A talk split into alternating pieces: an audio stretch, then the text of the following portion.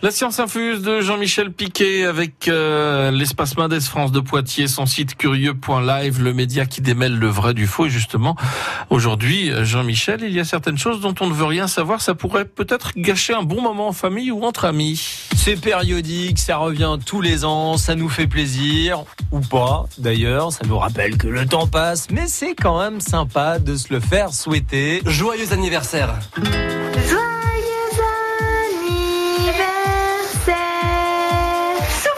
Ah oui, non, non, mais, non, mais crache pas, non, pas cracher. Ouais, bravo.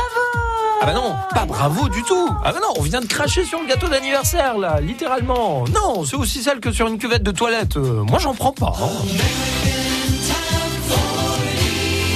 Expérience toute simple a été réalisée au Canada pour étudier ce qui atterrissait sur le gâteau d'anniversaire en soufflant les fameuses bougies. Les chercheurs ont placé euh, sur un faux gâteau une feuille aluminium qu'ils ont recouvert d'un vrai glaçage et de bougies.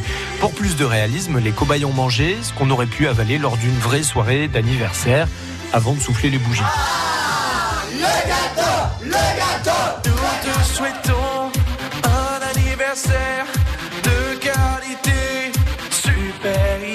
scientifiques ont ensuite dilué le glaçage dans de l'eau stérilisée pour l'étaler dans des boîtes afin d'y laisser se développer les bactéries. On a retrouvé 14 à 120 fois plus de bactéries sur les gâteaux sur lesquels on avait soufflé. Comparable à la quantité qu'on peut retrouver sur des cuvettes de toilette. Malaise. Oui, je sais.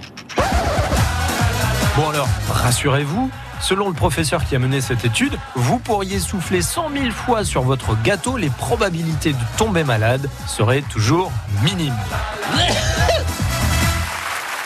France Bleu Poitou.